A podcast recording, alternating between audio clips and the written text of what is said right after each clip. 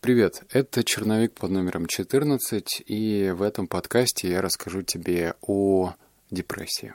А точнее о той форме, которую я смог пережить, которую я смог побороть, и как-то научиться договариваться с самим собой, чтобы подобных состояний у меня не встречалось. Э, в этом подкасте я дам тебе не просто пищу для размышления, но и точечные рекомендации, точечные инструкции, если вдруг как-то это дело будет тебя касаться. Но также стоит заметить, что депрессия, депрессия рознь.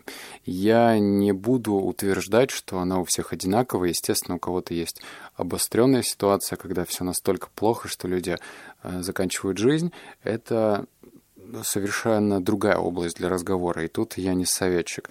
Но в то же время я уверен, что э, каждому из нас решать, что делать. С одной стороны, искать помощи со стороны у психоаналитиков или у психиатров, я уж не знаю, как правильно, либо запивать горе в водярой, либо что-то еще, но в то же время с этим состоянием стоит бороться, и это не так сложно, как тебе кажется. Но это такая была затравочка. Теперь переходим к рубрике понять, почему у меня депрессия появилась. У меня депрессия появилась в 2016 году, когда я завязал э, с тем бизнесом, которым занимался долго. Это были кофейни. 2016 э, год.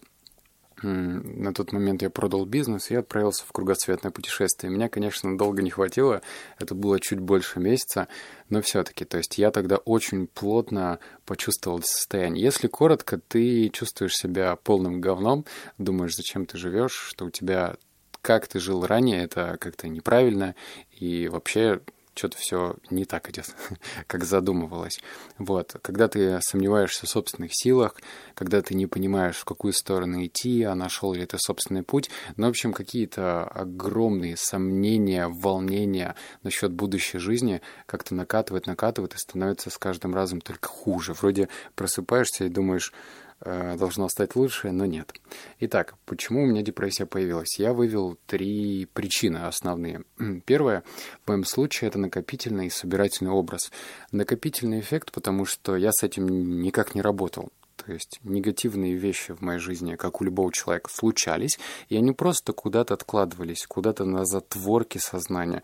Ну, здесь что-то случилось, ну, там, ну, тут. И все это накапливалось, накапливалось, накапливалось. А почему про собирательный образ? Потому что а, есть, конечно, прям большие проблемы, когда говорят, что пиздец прокрался незаметно, но есть еще и также такие очень точечные и неприятные удары в спину, когда это тоже ну, как-то бьет по самооценке и приближает тебе к этому состоянию депрессии.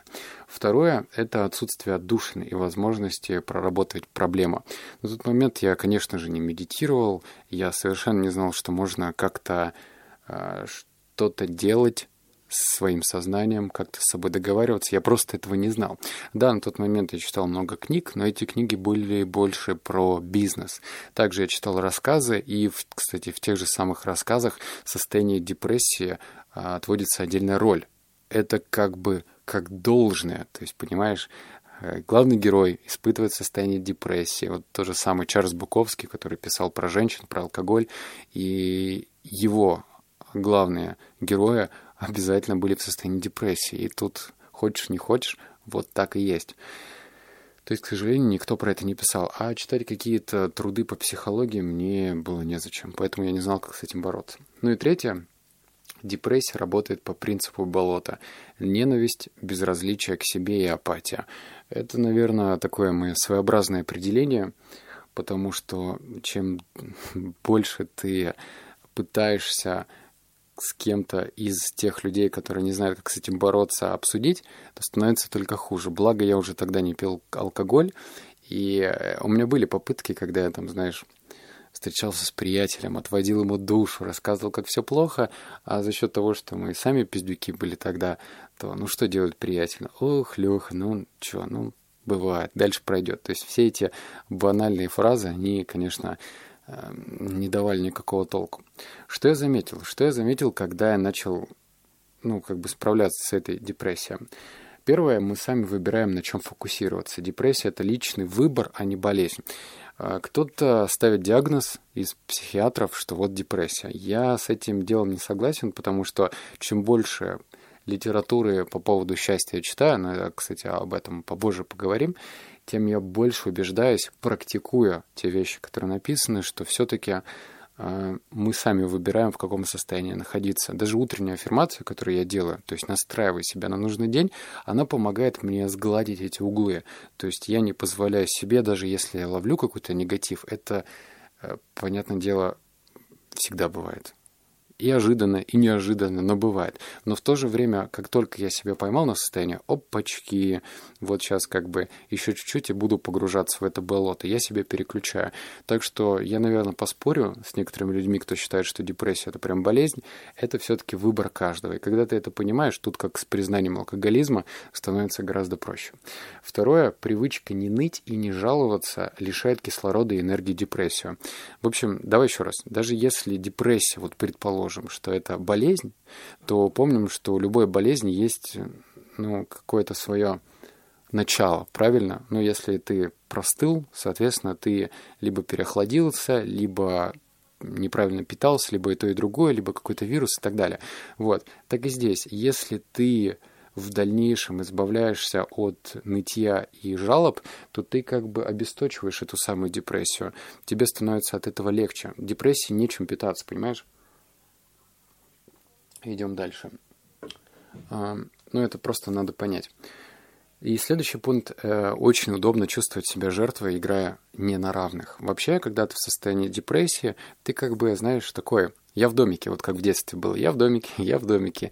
И вроде но и в домике ты, и в то же время это как бы дает тебе несколько баллов, чтобы поплакаться, поныть, что у тебя такое невыгодное положение, мол, вот смотрите, у всех так, а у меня иначе. И это деструктивная мысль, которая не покидает тебя на протяжении всей этой депрессии, она точно делает тебя сильнее. Это просто удобно. То есть надо признать, что это такой а, понятный, простой путь, когда ты сам себя жалеешь и придумываешь себе такие отговорки. Теперь третья часть, она очень практичная. Что делать? Я прям выписал много пунктов, и не то, чтобы их нужно делать по порядку, но вот то, что мне пришло в голову, я вспомнил, что лично мне помогло.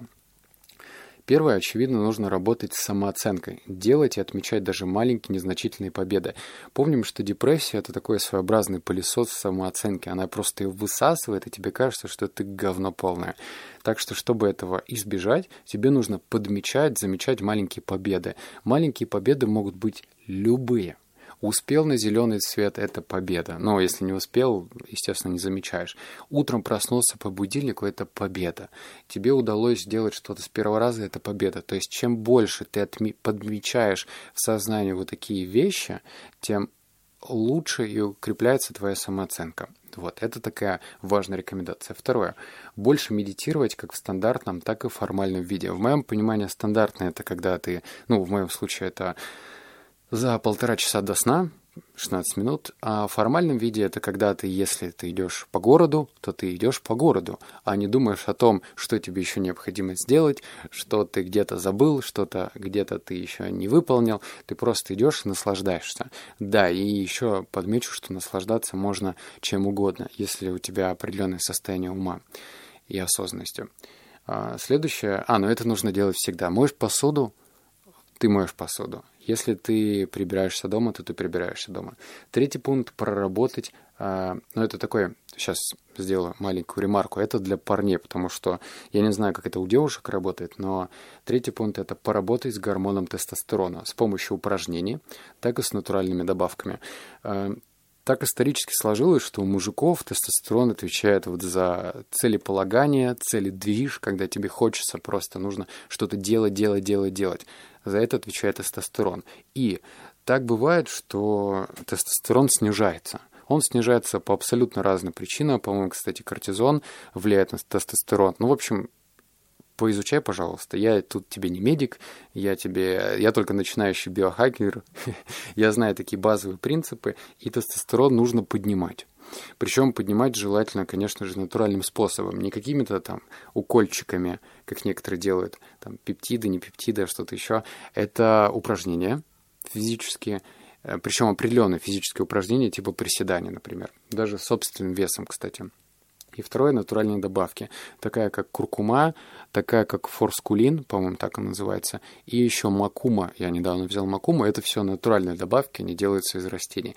А, конечно, в идеале будет круто, если ты сделаешь еще, сдашь анализ на гормоны щитовидной железы, или как-то так они называются. Но стоят они прям совсем недешево и э, больно. Нужно много кроя. Э, следующий пункт – это разбери свой день а затем неделю на составляющую. Убирай из жизни то, что не нравится, и добавляй то, что нравится. Звучит в теории понятно и круто, но в то же время могут кто-то мне возразить и сказать, ну как же, я хожу на нелюбимую работу, и тут я скажу, мудак, ты сам виноват. Если ты ходишь на нелюбимую работу, и тем более делаешь это долго, то, скорее всего, в тебе большие проблемы и нужно это признать. Ты, ты же извини, я тебя по головке не поглажу, не буду как-то ехидничать и льстить тебе, ты сам виноват, что ты ходишь на нелюбимую работу. И здесь надо что-то менять. Но даже если у тебя в моменте не получается поменять работу, и ты такой, ну вот, ее сложно найти, то старайся менять убирать из жизни какие-то маленькие мелочи, которые тебе не нравятся. Ну, прям не нравится. Вот, допустим, живешь ты с девушкой, не нравится тебе мусор, выносить, ты просто бесишься из-за этого. Скажи, что давай, она будет выносить, а ты будешь делать что-то другое. Короче, тебе нужно быть таким архитектором личной жизни и убирать а, те вещи, которые как раз-таки высасывают эту энергию, и добавлять то, что тебе придает. Тут действует правило. Что-то убираешь, что-то добавляй. То есть, если у тебя есть принцип пустотности, он рано или поздно чем-то другим э, забьется. И не факт, что хорошим. Дальше. А, больше света, меньше бардака и смена музыкальных форматов. Давай по поводу больше света. Недаром, если мы сейчас посмотрим на такую субкультуру, как готы, эмо, которая, кстати, по-моему, уже даже не видно в городе, они почему-то ходят в таких в темной одежде, красятся темными тенями, темные ногти, ну, в общем, такая вот атрибутика смерти, все это темное, то, естественно, есть противовес, это свет. Нет, я не говорю, что нужно делать э, там, не знаю, чесночный берег от вампиров, коли и так далее. Нет, просто нужно сделать так, чтобы в твоей квартире было больше света. И следующий пункт — это меньше бардака. Если у тебя в квартире захламлено, то ты больше погрязаешь в каком-то негативе. Просто поверь мне. Вот я не хочу вдаваться в эти подробности, но так и есть. Ну и по поводу музыкальных форматов.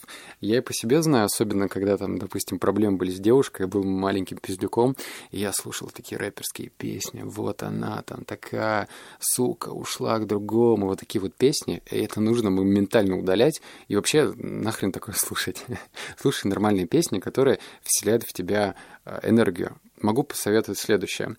Посмотри какие-нибудь диджейские сеты на Ибице, то есть можно прям вбить э, не наше вот это русское, то, что играет, а вот именно такие sunshine сеты, или как они по-другому называются. Ну, в общем, это такая мелодичная музыка, которая, она тебя не напрягает и в то же время позволяет расслабиться, получить удовольствие от самой музыки. Музыка — это важно. Следующее — больше движения. Утренняя зарядка должна стать обязательным пунктом. Тут э, действует правило, что всегда сложно начать встать, знаешь, когда ты под депрессией, типа встать по будильнику. И вот эти вот первые, первые, первые движения даются очень тяжело. И чтобы пробить вот эту броню, нужно все-таки заставить себя делать зарядку утром. Чтобы эта зарядка добавляла тебе удовольствие, доставляла удовольствие, то нужно смотреть в этот момент, ну, если ты не хочешь смотреть ролики по мотивации, смотри то, что тебе нравится. И делай зарядку. То есть рано или поздно ты, возможно, придешь к полезным роликам, но хотя бы начни так. И следующее, оставляй в жизни место для спонтанных поступков. Если кто-то тебя зовет погулять из твоих друзей, и ты все время отказываешься на неожиданные какие-то встречи, поездки, то постарайся в ближайший месяц соглашаться на все. Даже если у тебя нет времени, денег или еще чего, просто соглашайся. А дальше будь что будет, поверь мне, это тебе поможет. И последний пункт, он важный. И тут, наверное, можно как-то это не воспринимать его всерьез, но все-таки читай книги по счастью, по поиску себя. У нас как-то так сложилось, что есть такие твердые предметы, ну вот в школе, например, да, математика, русский, география, даже в книгах э, вот есть маркетинг, продажи, психология, но в то же время вот именно книги по поиску себя, по счастью, они как-то не особо котируются, потому что кажется, типа, О, что, что там такого интересного. На самом деле интересного там полно. И даже если тебе кажется, что эта книга банальна, пожалуйста, продолжай читать. Чем больше книг таких ты читаешь, тем лучше и глубже укрепляется в тебе эта доктрина – и понимание, как надо жить. Просто читай, читай, читай. Если ты устаешь от подобной литературы, миксуй ее сочетаю с другими жанрами, но обязательно продолжай читать. Не стоит прислушиваться к своим друзьям, коллегам, если они не добились каких-то сверхъестественных результатов. Смотри только на тех людей, которые уже что-то имеют, что-то получили в таком видимом виде. Ну, то есть они, допустим, какую-то ячейку общества уже занимают, заработали сколько-то денег, там, счастливые люди. Вот у таких людей стоит учиться. А, надеюсь, кстати, вот я не просто надеюсь, я знаю, что эти рекомендации максимально полезны. Если ты их вот прям внедришь, у тебя состояние депрессии, и ты их внедришь все, то можешь попрощаться с депрессией уже через дней пять. Я тебе прям славу даю. А также переходи по ссылке, там появились новые обзоры. Прям посмотри, мы сейчас стараемся еще налегать на книги по психологии. Они позволят тебе укрепить понимание выводов из книги. Вот ты сейчас послушаешь, но в то же время, чтобы информация закрепилась, нужно еще раз прочитать. То есть прям зафиксировали. И все, это тебе поможет с твоей нелегкой проблемой. Обнял, поцеловал, заплакал. Я верю в тебя, все у тебя будет. Покеда.